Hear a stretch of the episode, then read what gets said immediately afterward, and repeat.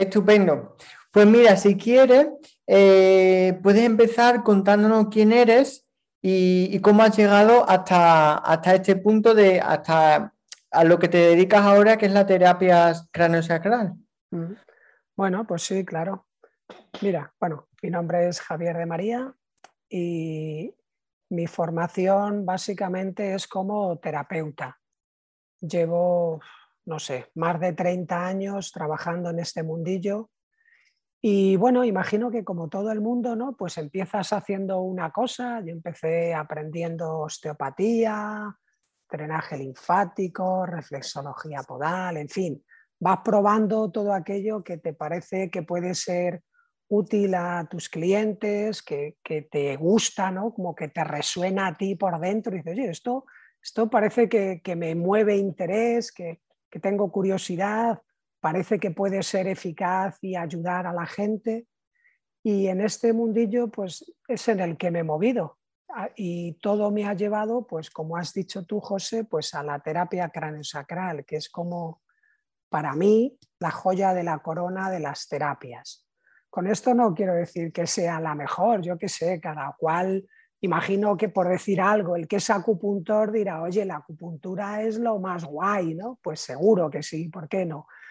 pero ya no es que sea mejor o peor, para mí lo que estoy diciendo es que es una disciplina excelente, que funciona súper bien y que además es que cuando la estás practicando tú como terapeuta, es que te hace sentirte bien. Si es que lo digo de verdad, a algunos clientes les digo, si es que casi tenía que pagarte yo a ti, porque cuando termina la sesión me siento tan bien que, yo se lo digo muchas veces en broma a mi mujer, digo, oye cariño, amo una sesión, házmela tú a mí, que cuando me la haces te sienta muy bien a ti.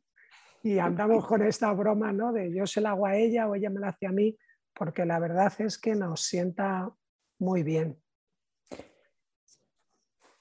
Y, antes de seguir más adelante, eh, ¿Cómo podrías definir qué, es esto de la terapia craneosacral? Porque yo nunca he, oído sobre esto hasta que te conocí y, aún todavía no, lo tengo claro. ¿Cómo lo podrías definir?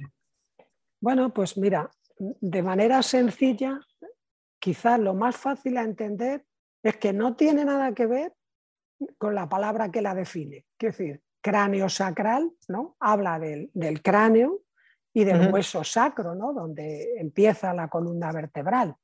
Bueno, históricamente es cierto que, nació así, ¿no?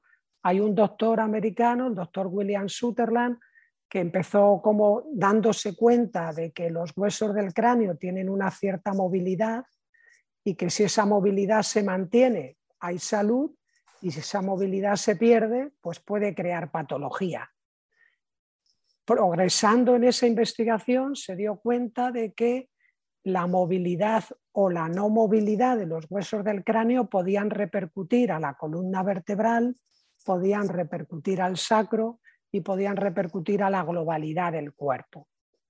De ahí viene un poco la palabra, cráneo sacral. Lo que sucede es que este hombre, eh, a mi modo de ver, bueno, a mi modo de ver no, lo explica él así, tuvo como, como una visión, como una especie de, de comprensión profunda de la realidad en la que llegó a percibir claramente de que el cuerpo tiene unos ritmos.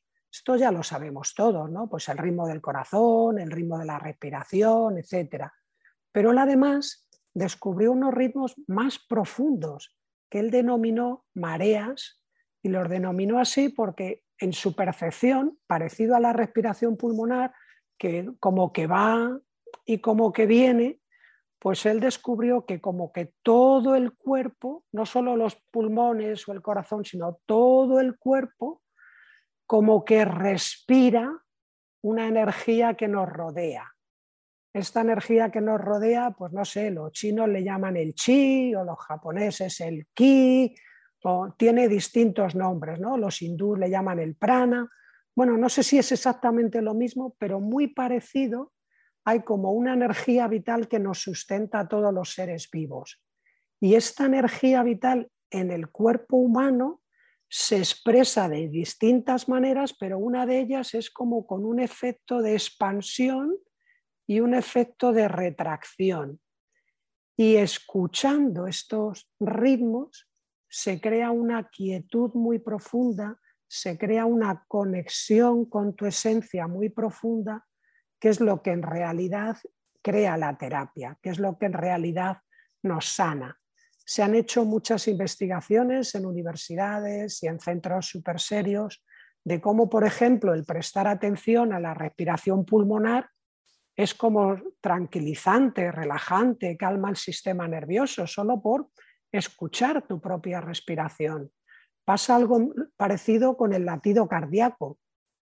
Tanto un bebé cuando escucha el latido de su mamá como un adulto cuando escucha su propio latido, el escuchar el ritmo natural orgánico propio te afloja, te relaja, te conecta con tu esencia, ¿no? no tanto pensar, sino como sentir.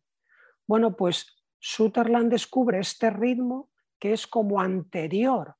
E, esta fuerza que nos envuelve está ahí desde antes que se formase nuestro cuerpo.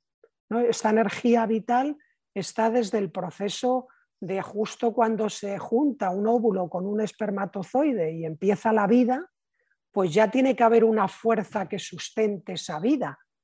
Bueno, pues esa fuerza ya empieza a ser como un ritmo latente que está ahí desde el mismo comienzo de nuestra vida. Por lo tanto, el prestarle atención, que eso es lo que hace el terapeuta, prestar atención a estos ritmos más profundos aún que la respiración o que el latido cardíaco, pues crea como una resonancia con estas fuerzas creadoras que en el fondo son las que saben repararnos. Si han sabido crear un cuerpo, pues con mayor motivo sabrán repararlo si es posible, claro, yo qué sé, si nos cortan una mano, pues no nos va a crecer como un pulpo. Pero si el cuerpo supo crear un brazo, pues si hay una tendinitis o si hay una inflamación o si hay una lo que sea, pues la sabiduría del cuerpo está ahí y sabe cómo repararlo. Otra cosa es que tengamos los recursos necesarios en cada momento para poderlo hacer. Bueno, creo que más o menos esta respuesta acerca un poquito a la comprensión. Tú me vas diciendo si te queda claro bien y si no me preguntas. Pues sí, no, la verdad, la verdad es que clarísimo y me parece súper interesante y, y, me surgen también muchísimas preguntas al escucharte, ¿no?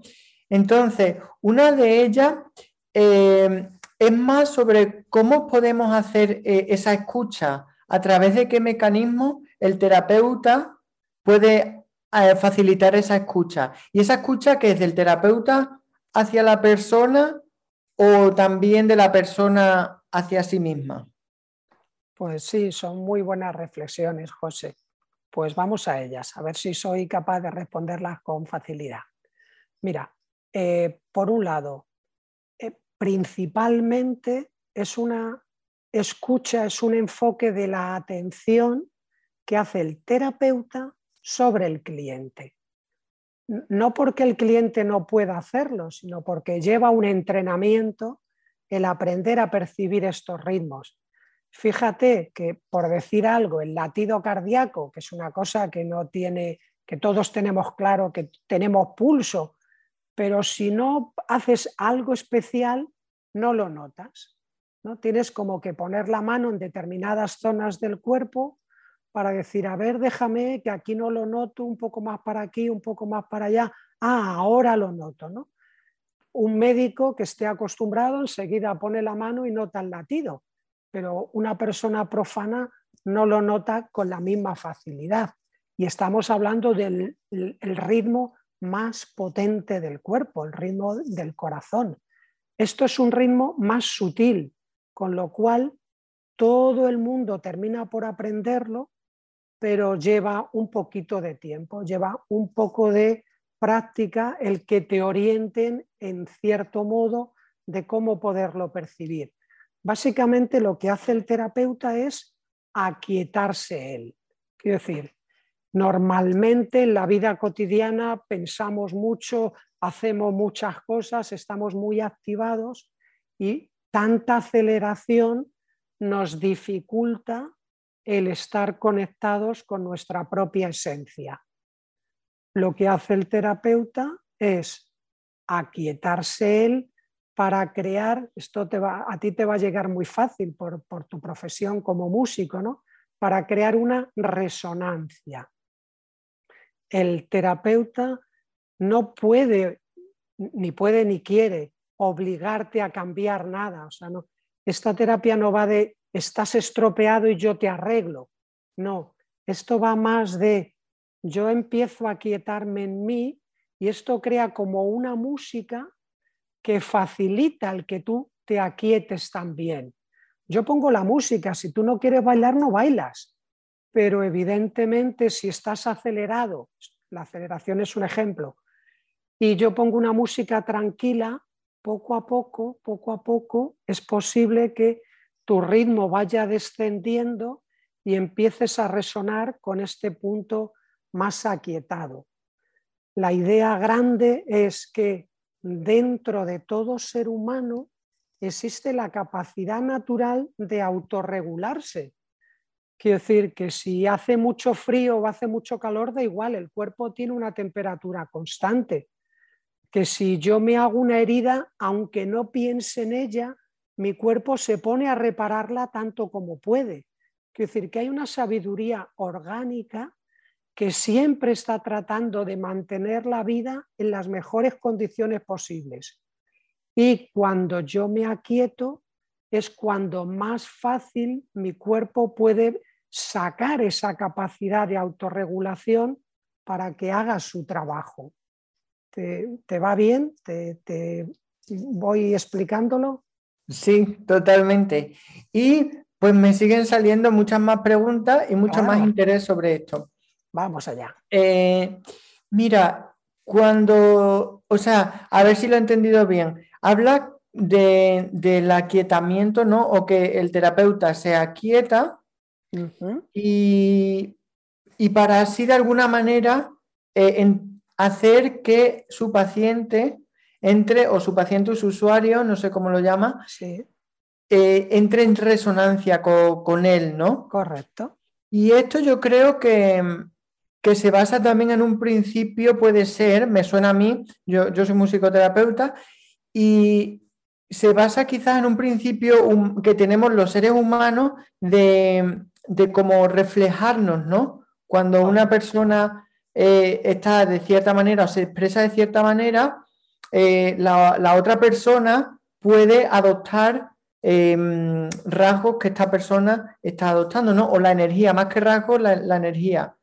Y esto yo creo, a ver si, si tiene algo que ver también lo veo como cuando una persona eh, va a vivir a otros sitios donde hablan eh, con otro acento, ¿no? Y, empieza como a pegársele un poquito el acento. Muchas veces no se va, pero como que se, su acento original se, disminuye. Y eso puede ser igual porque percibe esto de fuera, ¿no? Esta energía o, que en este caso no son de terapeutas, obviamente. ¿Tiene que ver algo con esta, con esta capacidad de los seres humanos de, eh, sincronizarse de alguna manera. Exacto, es esto. Yo creo que, bueno, yo creo, ¿no? Es evidente. Primero surge el ser humano y después surge la terapia. Con lo cual, si la terapia es como auténtica, se tiene que basar en las habilidades naturales del ser humano. Esto que estás hablando tú de si nos copiamos o imitamos e, es, forma parte de nuestro proceso natural de aprendizaje. Ya se descubrió, por ejemplo, el tema de las neuronas espejo, cómo aprendemos imitando. Y esto no solo de los seres humanos, en los chimpancés también se da. Yo, yo me, río mucho, por ejemplo, porque me pasa a mí, y lo veo en muchas personas, cuando le vas a dar de comer a un bebé, dices, abre la boca, ¿no? Como, que le vas a meter la cuchara y abres tú la boca inconscientemente para invitarle a que la abra. Si no quiere, no la abre, pero crea un ritmo, crea una impronta. ¿no? Yo voy, efectivamente, como tú has dicho, yo voy a Andalucía y se me pega enseguida el acento. Torpemente, no con esa gracia que tienen ellos, pero que hay algo que si estás a gusto, esta es la clave, si estás a gusto, si te parece interesante el ambiente en el que te estás mezclando, nuestra tendencia natural es a copiarlo. Por eso el terapeuta cráneo-sacral se entrena mucho en aprender a aquietarse él. Porque esto no va de que yo te diga, venga José, que te veo muy nervioso, a ver si haces algo para relajarte. Mira, oye, oye, pero si me estás poniendo más nervioso con ese ritmo que me hablas. No, es que no sirve de nada lo que yo diga. Es más como una presencia que uno empieza poco a poco a soltar tensiones, problemas, discursos, para decir, bueno, todo eso está ahí, pero ahora, por un momentito, mientras que estoy con mi cliente, mientras que estoy con mi paciente o como le queramos llamar, mientras que estoy con esta persona, voy a aquietarme profundamente y voy a tratar de sintonizar no ya con la respiración o con el latido cardíaco, que son ritmos naturales súper importantes, sino gracias a mi entrenamiento voy a aquietarme con más profundidad y voy a escuchar estos ritmos más profundos. Y esto, aún de manera inconsciente, crea en la otra persona como un campo de acogida, como un campo de facilidad para soltar sus problemas, para soltar sus dolores y para conectar con el sistema nervioso parasimpático. Como todos sabemos, ¿no? el sistema nervioso se divide en simpático y parasimpático. Ah, sígueme la broma, el parasimpático es el que para al simpático. El simpático es el que está activo, sobre todo durante el día, y es el que tiene que ver con la activación, con el hacer cosas, con el resolver problemas, y esto está muy bien, pero eso tiene que estar equilibrado, ¿no? Yo por el día estoy en vigilia y por la noche duermo y descanso, y tiene que haber un cierto equilibrio. Si ese equilibrio se ve alterado porque hay demasiada actividad, pues el parasimpático, que es el que se encarga de todo el sistema de reparación y mantenimiento, no puede hacer su trabajo. Así que si yo estoy pensando en un proyecto día y noche y necesito estar así tres días, pues estoy tres días y no pasa nada. Pero si en vez de tres días estoy tres meses o tres años, toda mi capacidad se ve menguada, toda mi capacidad de repararme, de reorganizarme, de reparar tejidos, de reorganizar procesos internos, todo eso se ve terriblemente disminuido porque toda la actividad se va a, tengo este proyecto, tengo este problema, tengo lo que sea. Así que, resumiendo, el aquietamiento del terapeuta y el enfocarse en escuchar los ritmos profundos facilita enormemente, que no obliga, facilita enormemente que la persona que está interactuando contigo pueda entrar en un proceso parecido. Se aquieta, resuena con su propia sabiduría orgánica y ésta se autorregula y dice, uy, aquí hay demasiada actividad, vamos a bajar un poquito el ritmo. Esta sabiduría dice, oye, aquí en el hombro hay un problema, vamos a repararlo oye, hay un estado emocional demasiado alterado, vamos a hacer algo con él. O sea que la función del terapeuta craneal es ayudar a que la otra persona conecte con esta sabiduría interna. ¿Qué tal? ¿Va llegando? Sí, totalmente. Y, también em, resuena mucho con, con, la forma que tengo de, entender también mi, mundo terapéutico, en mi, caso la musicoterapia. Pero sí, hay cosas en comunes. Y, hay alguna cosa que, a mí me gustaría también eh, comentar, que es eso que, decías antes, de que la persona, lo que hace el terapeuta es como invitar, ¿no? Facilitar esa, eh, esa experiencia, pero que la persona o sea, el terapeuta no, no obliga a la persona, la persona no está obligada a entrar en ese, en ese estado, ¿no? Es decir, solo entraría si la persona se encuentra a gusto. Es decir, em, ¿crees que la, que la persona tiene que tener como cierta fe y cierta apertura em, para, poder realizarse esta terapia con, con éxito? Bueno, sin duda la fe y la apertura son de gran ayuda. Yo, fíjate, la fe no, la veo tan necesaria, la apertura sí. Quiero decir, imagínate que tú me invitas a ir a una discoteca. Decir, oye, mira, que en esta discoteca hay una música muy chula y te va a gustar. Bueno, evidentemente, si yo me abro a la experiencia y tengo fe en ti, me va a ser más fácil poderlo disfrutar. Y luego ya, depende de mi gusto, pues diré, oye, pues sí, efectivamente la música me ha gustado o no. Lo que sí que es como muy útil es por lo menos una disposición aséptica. Quiero decir, que no vayas ni, ni creyéndotelo todo, ni directamente no me creo nada, sino yo diría que lo que sería bueno es como una mente curiosa que dice, ah, pues no sé, vamos a ver. Vamos a ver, está abierto a que puede que sí o puede que no. Con esta mente curiosa, lógicamente, si el terapeuta hace bien su trabajo, y vamos a confiar en que en general, pues así será, pues es que, claro, es que es como empezar a ponerte una musiquita que te resuena por dentro. Es como, como si hubiese una vibración que te está invitando, fíjate, esto es muy importante, no que te invita a ir hacia la izquierda o hacia la derecha, hacia arriba o hacia abajo, que eso sería condicionar, que te está invitando a ir hacia lo mejor de ti mismo, que yo no tengo ni idea de qué es lo mejor de ti mismo, pero tú sí. Probablemente tu consciente tampoco lo sepa, pero estamos como apuntando a ese inconsciente profundo que es el que realmente sabe cómo curar una enfermedad, cómo sacarte de una depresión o lo que sea que te esté aconteciendo. Entonces, yo diría que la mayoría de las personas tenemos como esta disposición anímica de, oye, claro, yo quiero estar mejor. Y si encima tú no me vas a decir qué es lo mejor para mí, sino que me vas a ayudar a que lo encuentre dentro de mí, pues esto, claro, eh, suele funcionar muy bien.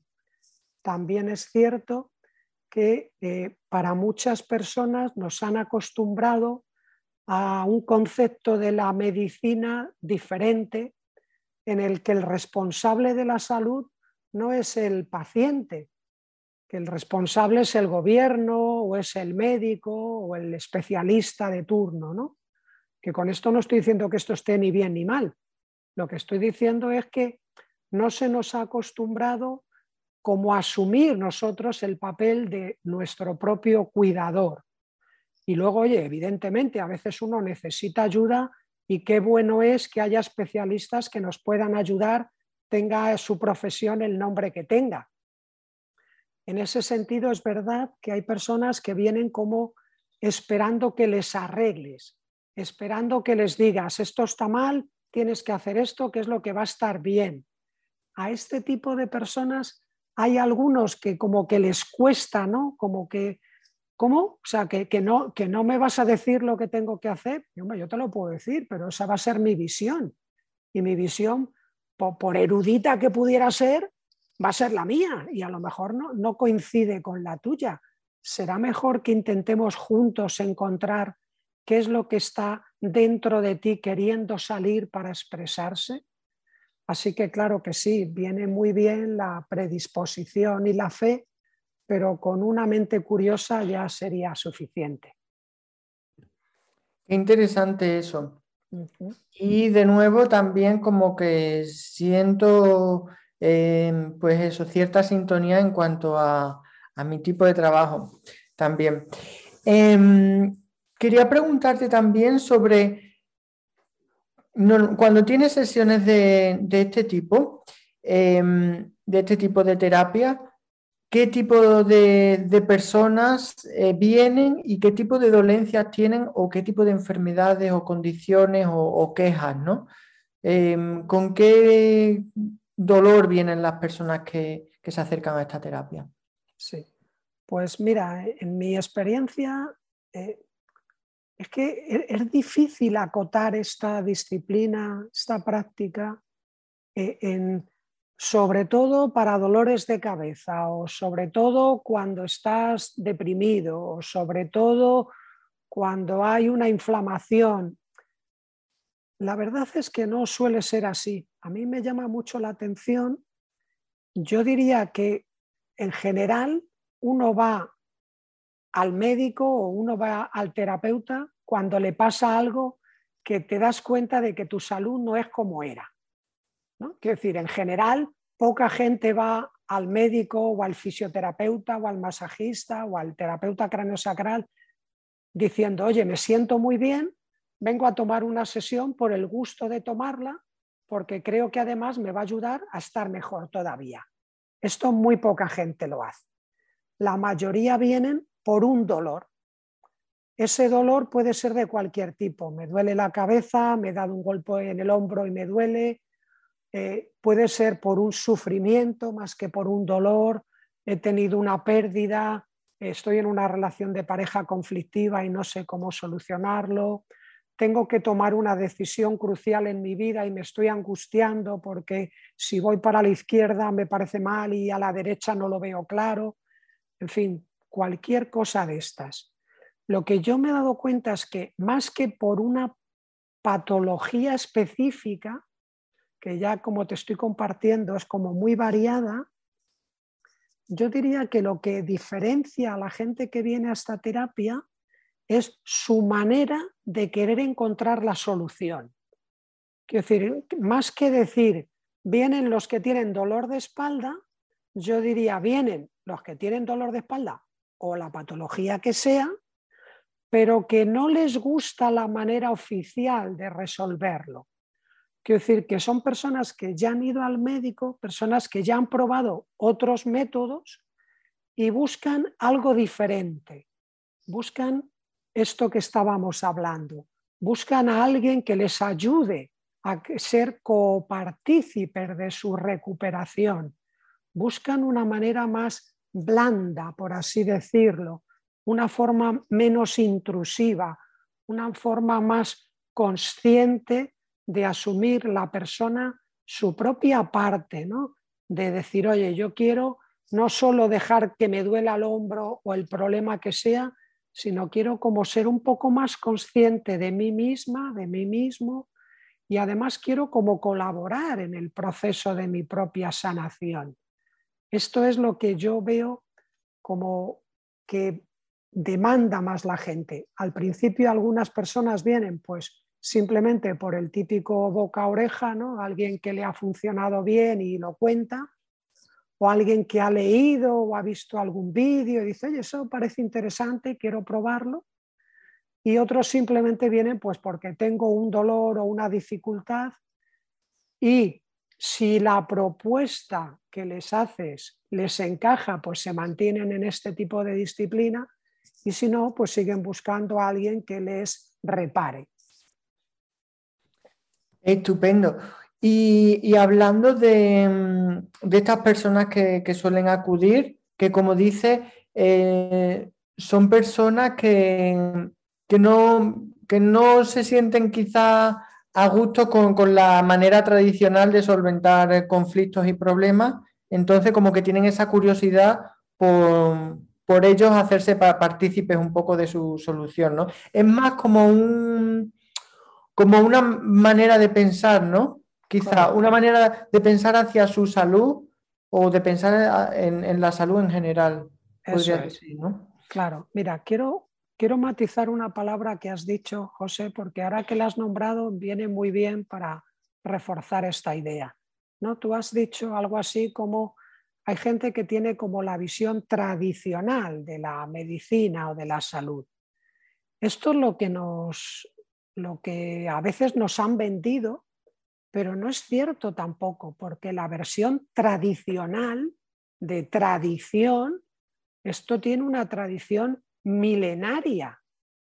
Durante toda la historia de la humanidad, hasta hace, te voy a poner mucho y me estoy pasando, hasta hace 100 años, siempre ha habido esta cultura de, oye, yo soy el responsable de mi salud, yo me cuido con productos naturales, yo llevo una vida saludable, que es lo que va a hacer que no enferme, y si enfermo, la mejor manera de reparar lo que haya que reparar es volver a retomar la conciencia de mi cuerpo, llevar una vida más tranquila, comer poquito, en fin, lo que hemos sabido de toda la vida, que es lo que hay que hacer para mantener la salud. Es que para mantener la salud lo que hay que hacer es algo muy sencillo y es potenciarla, es cuidarla. Y oye, que si por la razón que sea hemos llegado a un límite en que ya está como muy deteriorada, pues habrá que también hacer algo, algo añadido. Pero lo que nos han enseñado ahora de, bueno, yo no tengo ninguna responsabilidad sobre mi salud y voy al terapeuta X y me da la pastilla B y me la tomo y ya está, esto es súper reciente. Hasta hace cuatro días no ha sido así y ojalá, sin renunciar a los beneficios que nos aporta la salud moderna, la medicina moderna, sin renunciar a lo bueno que aporta, pero que podamos también recuperar esta visión más humanista, más cercana de, oye, es que a veces, y esto lo veo yo en mi consulta todos los días, pero no es porque yo tenga ninguna habilidad especial, es que estoy seguro de que todos los terapeutas les pasa, es que a veces simplemente con escuchar un ratito a la persona, pero escucharla de verdad, escucharla en profundidad, a veces solo con esto ya se queda mejor, porque a veces lo que estamos haciendo es crear la emoción que estamos viviendo, el pensamiento que nos está torturando se manifiesta en el cuerpo como tensiones, problemas, dolores, y a veces el poderlo sacar a una persona que está ahí delante de ti y te escucha y no te enjuicia y no te critica y no te aconseja, sino que está ahí presente para ti, acogiendo tu historia, esto ya es profundamente sanador. Así que fíjate lo que da de sí la palabra tradición. De verdad que sí. Claro, yo cuando la he nombrado me refería un poco a, lo, que, a lo que viene siendo tradición como lo que yo he vivido, ¿no? Pero sí es verdad que, al final nosotros somos seres naturales, ¿no? Y somos como seres eh, perfectos, ¿no? Que tienen esa capacidad de, regenerarse y de, y de mm, superar dificultades. Y mm, me gustaría también que, me contases sobre los beneficios que esta terapia puede tener, ya los intuyo, eh, pero bueno, si, si lo quiere eh, nombrar más ampliamente o más en profundidad, eh, adelante. O sea, viene una persona a, terapia y, supongo que viene por diferentes motivos y supongo que los beneficios pues serán pues diferentes dependiendo de la persona ¿no? y de por qué haya venido. Pero si puedes contarnos un poquito más sobre, sobre los beneficios en general de, este tipo de terapia en particular, em, en lugar, por ejemplo, de, otra, de otras terapias, ¿no? imagínate que una persona tiene alguna dolencia, alguna dificultad y, y está planteándose si bueno, pues acudir a, terapia cráneo-sacral u otro tipo de terapia. ¿Qué es lo que eh, eh, la terapia cráneo-sacral puede ofrecerle a esa persona? Pues desde mi punto de vista, una enormidad de beneficios. Mira, yo llevo dando clases como profesor de terapia cráneo-sacral muchos años y una pregunta muy típica es esta, ¿no? En los alumnos, oye, pero ¿esto para qué sirve, no? Y lo, que voy a decir me gustaría que se entienda bien. Mira, esto sirve para todo. A veces uno dice, bueno, pues si sirve para todo, lo mismo que decir que no sirve para nada. Pues no. Para todo no estoy diciendo que sea capaz de curarlo todo, No, estos son palabras mayores. Hay enfermedades incurables o hay procesos que uno está en la fase de irse apagando y vayas al terapeuta que vayas, estás en la fase de irte apagando y eso durará lo que tenga que durar. Pero fíjate que incluso en esos casos, lo que la terapia craneosacral te, te aporta es un acompañamiento muy profundo y humano. Yo no voy a entrar en, tampoco tengo conocimiento para ello, en decir, mira, es que esta terapia sirve para esto, esta sirve para esto. Yo no conozco para qué sirve cada terapia.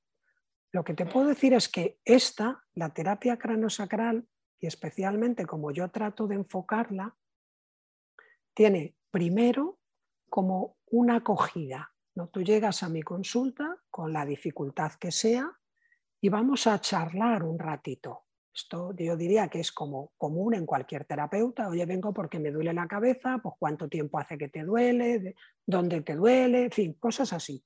Esto es habitual en todas, en todas las disciplinas. Aquí empieza a haber una disciplina, aquí empieza a haber como un matiz diferenciador con la terapia craniosacral en lo que te comentaba antes de la escucha profunda el terapeuta craniosacral y quizás otras disciplinas, pero aquí se le pone mucha importancia, trata de crear un ambiente de seguridad, un ambiente de confianza, un ambiente de relajación en el que te puedas sentir acogido y escuchado. Porque como decía antes, solo con esto hay circunstancias que ya cambian definitivamente y otras que no cambian del todo, pero ya empezamos a crear esa resonancia, esa música que te va a invitar después de haber estado un ratito en esa escucha profunda. Y la escucha no es solo verbal, de oído, es que te, te escucho con los ojos porque te veo, pero además es que te escucho con mi corazón porque trato de acogerte. los chinos tienen una palabra, la palabra escuchar la definen como con cinco aspectos. Uno es ojo, de te veo, otro es oreja, de te oigo, otro es corazón, de trato de acogerte desde mi corazón, otro es emperador, y es como el emperador es como la figura más importante, ¿no? te atiendo, estoy a tu lado como si estuviera con la persona más importante de mi vida en este momento. Y el último concepto es como conciencia presente, ¿no? el, típico de aquí ahora. Así que lo que te ofrece esta terapia es de primeras un acogimiento y una escucha muy profunda a todos los niveles. Esta terapia no es como que ponga el foco en el cuerpo o en la psique, es que pone el, el foco en la globalidad del sistema humano, que somos un cuerpo, claro que sí, y en este cuerpo se reflejan mis emociones, en este cuerpo se reflejan mis pensamientos, en este cuerpo se reflejan mis ideas espirituales. Todo lo que yo soy termina reflejándose en una corporalidad, Así que además de escucharte profundamente, también voy a atender a la corporalidad. Así que te voy a pedir normalmente que te tumbes en la camilla, aunque podría ser solamente sentado en una silla, y voy a poner mis manos en diferentes zonas de tu cuerpo. No necesito quitar la ropa, así que va a ser un contacto muy suave, no, va a haber como un masajear o algo así, sino un tocar para escuchar. ¿Para escuchar qué? Pues para escuchar de primeras lo evidente, los tejidos, pero más allá de los tejidos, para escuchar este campo, esta energía nutricia, esta fuerza que nos sustenta, este ritmo del que estamos hablando desde el principio. Así que lo que te aporta la terapia, quizá diferente de otras, es primero una conversación con una escucha súper profunda, global y humanista, y después un toque cercano, acogedor, que te va a ayudar a conectar con esta sabiduría interior. Y ya es esta sabiduría interior la que se pondrá a trabajar en la dirección que tenga que hacerlo. Por ahí mi atrevimiento de decir esto sirve para todo. Sirve para todo porque yo no tengo que entender de la enfermedad A o la enfermedad B. Eso es para otros especialistas. Yo entiendo de ayudarte a conectar con tus recursos profundos. Y esta sabiduría, una vez que se le permite expresarse, entonces ella es la que hará el trabajo, no yo. Así que el terapeuta, entre comillas, no te repara, sino que te ayuda a conectar con tus recursos internos. Y son estos recursos internos los que van a trabajar con la hepatitis, con la depresión, con el esguince o con lo que sea. Qué interesante y qué bonito em, esta forma de, pensar sobre la salud y sobre la enfermedad. Em, también me consta que, que tienes tu propio método y me gustaría conocer un poquito más sobre tu método y, por, qué, em, por, qué, decidiste desarrollarlo. ¿Cuál fue el motivo del desarrollo? Bueno, yo creo que el motivo de desarrollar un método propio es casi, casi característico de cualquier persona que lleve mucho tiempo en algo. ¿no? Quiero decir que yo creo que si pensamos en cualquier profesión, pues hombre, eh, cuando uno quiere aprender un oficio, cuando uno va a la universidad a estudiar una carrera o lo que sea, pues claro, tienes unos profesores que te indican cómo se hace la cosa. Y lo que tú tienes que hacer es imitarlos lo mejor que puedas para tratar de aprender lo que te están compartiendo. Ahora, en mi modo de entender la vida, si siempre haces lo mismo, siempre imitas a otra persona, no estás desarrollando tu propio potencial. Y yo creo profundamente que todo ser humano tiene un matiz propio como que todo ser humano tiene un aroma. Y tú dirás, pues a mí me gusta más el de las rosas, a mí los claveles o a mí el tomillo. Vale, eso es cuestión de gustos, pero todo el mundo tiene su propio matiz. Cualquier profesional que lleve muchos años haciendo algo, y como es en mi caso, además, como no solo muchos años en una disciplina, sino muchos años conociendo diferentes disciplinas, pues al final hay como un encuentro, hay como un maridaje de, oye, es que he aprendido A, he aprendido B y veo que en algunas ocasiones se puede juntar A y B y va a dar aún mejores resultados.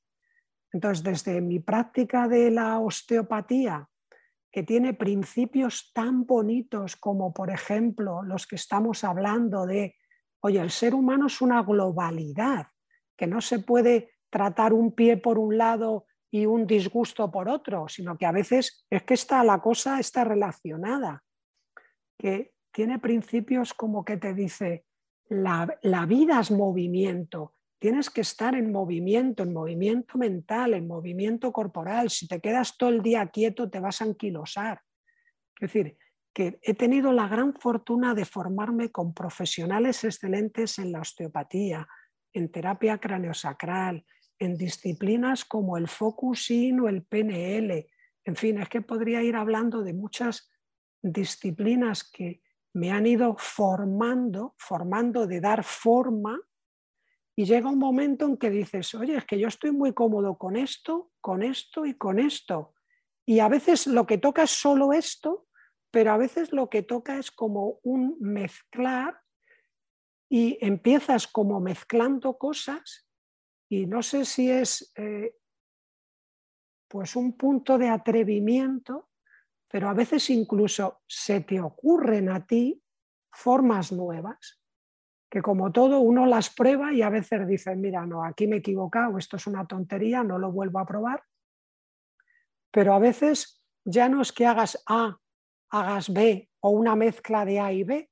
A veces que es que de eso surge algo diferente y mira, pues el tener muchos años de práctica y haber interactuado con muchos clientes, con muchos alumnos, pues te va dando este puntito de sabiduría que, que dan las canas, ¿no? De, bueno, pues algo he ido aprendiendo por el camino y me siento súper feliz de poderlo compartir.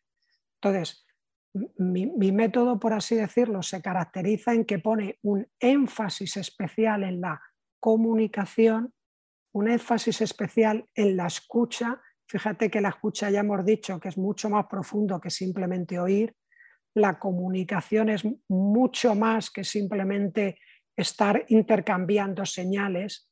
O dicho de otra manera, es que esas señales pueden ser visuales, auditivas, energéticas.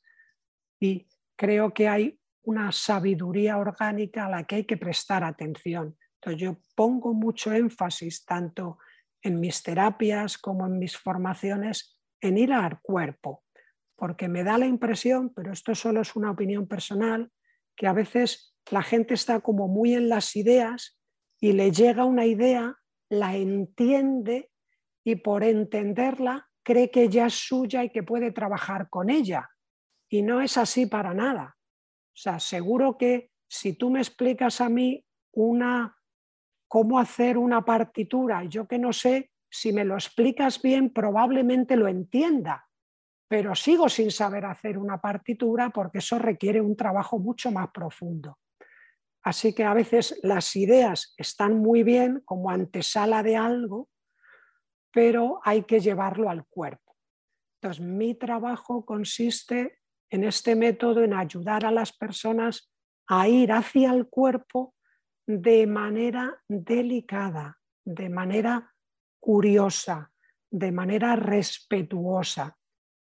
Así que mi enfoque se centra sobre todo en mucha escucha, mucha comunicación e ir hacia el cuerpo, porque en el fondo todo se expresa y se vive en el cuerpo, incluso los campos energéticos, incluso los ritmos profundos, pensamientos, sentimientos, todo está en el cuerpo.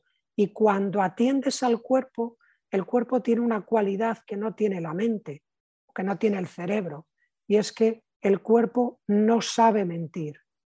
El cuerpo no puede mentir. Si tienes hambre, tienes hambre y lo notas. Y luego tu cabeza dice, bueno, tengo mucha hambre, poca hambre, o no como, o sí. Bueno, tú puedes, la misma sensación hoy la puedes ver blanca y mañana la puedes ver negra. Depende de lo que interpretes. Pero si tienes hambre, tienes hambre. Si te duele la cabeza, te duele la cabeza.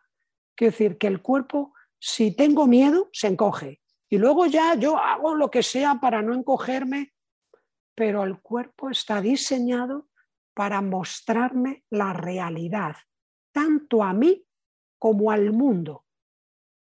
Así que cuando yo atiendo a mi propio cuerpo o al de los demás, el cuerpo es sincero, el cuerpo muestra la realidad. Por eso ponemos tanto en este método el énfasis en atender al cuerpo, pero no el cuerpo como un conjunto de huesos y músculos, sino como esta globalidad. Esto es como los puntos principales. Muy bien, qué, interesante esto y también, como decía, eh, me gustó eso de, formarse o como coger forma, ¿no? De cuando uno adquiere esa formación. Y al final estaba pensando, mientras hablaba sobre esto, estaba pensando en que también uno viene con una personalidad, ¿no? Y uno aprende cierta disciplina, pero uno pone su persona, su experiencia y su cuerpo y su, vida, ¿no? Por lo tanto, em, un médico, incluso si es de la misma especialidad que otro médico, eh, al final van a, van a tener una práctica diferente. O otra persona, un músico, bueno, ahí es que está muy obvio, ¿no? Un músico va a ser muy diferente de otro músico, pero incluso si los dos son violinistas y si los dos son violinistas clásicos eh, que han ido a clases con el mismo profesor y que al final son dos músicos eh, con perfiles muy parecidos, pero cada uno tiene, desarrolla su, su propia mm, versión, ¿no? Y yo creo que esto también igual tiene que ver, ¿no? Que al final cada uno es único y cada uno, aunque haga la, misma práctica que otra persona, la va a hacer diferente porque, porque trae lo suyo, ¿no? Su identidad. Aunque muchas veces no, nos fijemos por eh, procesos de metodológicos que, sigan un paso, por ejemplo, ¿no? Supongo, se se me viene a la cabeza. Sí, sí, totalmente de acuerdo. Yo creo que al principio uno está como, entre comillas, obligado a imitar a su profesor, porque tú no sabes y él sí es el que te está enseñando y te ofrece un método contrastado, claro que sí. Lo que sucede es que yo diría que con el tiempo, y aquí insisto, con el tiempo, lo normal es que surja tu propia manera de interpretar lo mismo. Y efectivamente, estoy seguro que dos violinistas clásicos formados con el mismo maestro al final tendrán su propio toque.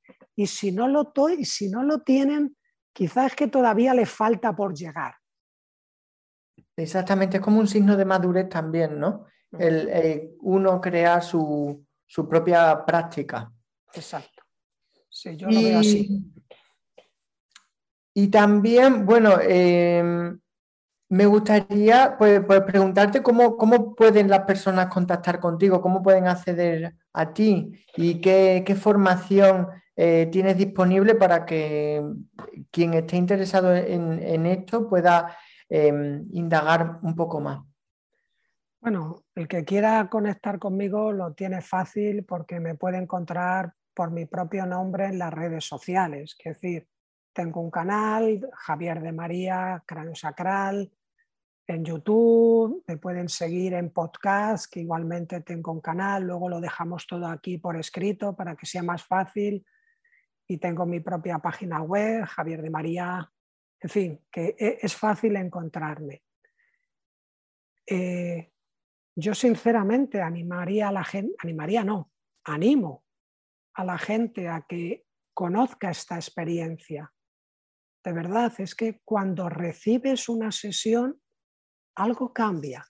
No voy a decir que ya no tengas problemas, que ya no tengas dolores, no, no, somos humanos y vamos a tener problemas y dolores siempre. Pero algo cambia, cambia como la manera de abordarlos. Evidentemente, a lo mejor la prueba si no te gusta, porque no voy a decir yo que esto le vaya a gustar a todo el mundo. No creo que haya nada que le guste a todo el mundo. Pero es una forma excelente de estar en contacto contigo y con tu salud. Y por supuesto, después hay gente que quiere como dar un paso más, ¿no? Y quiere formarse, ya no solo tratarse, sino formarse. Y, y, la formación en cráneo sacral de verdad que es una formación para la transformación, porque fíjate que desde el principio estoy diciendo como que el terapeuta primero tiene que poner la música para sí mismo y después desde ahí Vamos a ver si resuena para el otro. Esta, esta formación en el método ASA cráneo-sacral no es un proceso técnico teórico.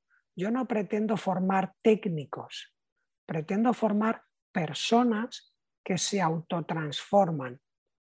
Y además en ese proceso de autotransformación, fíjate qué bonito, deciden ayudar a otras personas. Y esto no necesariamente es que te conviertas en terapeuta, porque yo tengo muchos alumnos que son, pues no sé, fisioterapeuta, osteópatas, psicólogos, que quieren, bueno, ya están en una profesión de ayuda y quieren como adquirir nuevas cualidades, pero también tengo muchas personas que dicen, no, mira, es que a mí me interesa este mundo, yo quiero sumergirme en él y además, pues me gustaría ayudar a mi hijo o a mi padre o a mis amigos, pero no pretendo de ninguna manera ser profesional de la terapia, ni mucho menos. Así que hay como estos tres perfiles, ¿no? El perfil de la persona que tiene una dificultad de salud y quiere como recuperarse. Ahí como el plus sería el que ya se siente bien y viene a tomar una sesión porque quiere estar mejor y potenciar su salud. Y después en el ámbito formativo, está como la persona que ya es un profesional de la salud de algún tipo y quiere seguir potenciando sus habilidades, o el que le interesa este mundillo y quiere como sumergirse en él a nivel personal, a nivel no profesional, como mucho para practicarlo con su familia y relaciones. Así que de verdad, lo, digo de, corazón, ¿eh? probad una sesión de cráneo sacral. Pues si es conmigo, mira qué bien, pero probarla con cualquiera y formaros en el método ASA sacral, pues porque es el que yo conozco y el que te estoy presentando. Pero si no, formate en otro cualquiera, que no va a ser igual. No, no digo que sea mejor o peor, no va a ser igual. Pero conoce el mundo sacral que te aseguro que te va a ayudar enormemente a conocerte mejor y estar más sano. Estupendo. Pues muchísimas gracias por compartir todo esto conmigo y con todas las personas que, nos, vean después. Y la verdad es que me voy como con, muchas ganas de, de, explorar más este tema y además también me voy con la sensación de que resuena conmigo y con, lo que yo trabajo también. Así que de, verdad muchísimas gracias por, por abrirnos este mundo. Pues antes de terminar, José, mira, ya que lo estás compartiendo de esta manera, te, pongo aquí en un, compromiso. de verdad, te regalo una sesión, José. Una sesión online, porque tú y yo estamos lejos. Y curiosamente es un tema que no hemos tocado, pero mira, me viene ahora que de verdad que, hombre, donde esté una sesión presencial, tiene unos matices diferentes. ¿no? no es lo mismo ir a oír un concierto al Palacio de la Ópera que ponerte la radio, no es lo mismo. Pero aún así, de verdad que sorprende la profundidad en la que uno puede llegar recibiendo una sesión online. Porque si es cierto que no va a estar ese contacto físico, pero sí va a estar ese contacto humano, si va a estar ese contacto de campo energético. Así que mm. de verdad que también a nivel online funciona extraordinariamente bien este método y por eso te regalo una sesión para cuando tú la quieras. Pues estupendo, pues muchísimas gracias. Acepto eso con, con mucho agradecimiento. Muy bien. Pues nada, yo he disfrutado mucho esta charlita, espero que tú y los que nos estén viendo también. Pues yo también, yo la he disfrutado enormemente y además he aprendido muchísimo porque sabía muy poquito sobre este tema. Así que la verdad es que también. Bueno, pues. Muy bien. Hasta pues aquí hemos llegado. Hasta aquí hemos llegado, ¿no? Muy bien. Hasta otra. Hasta otra.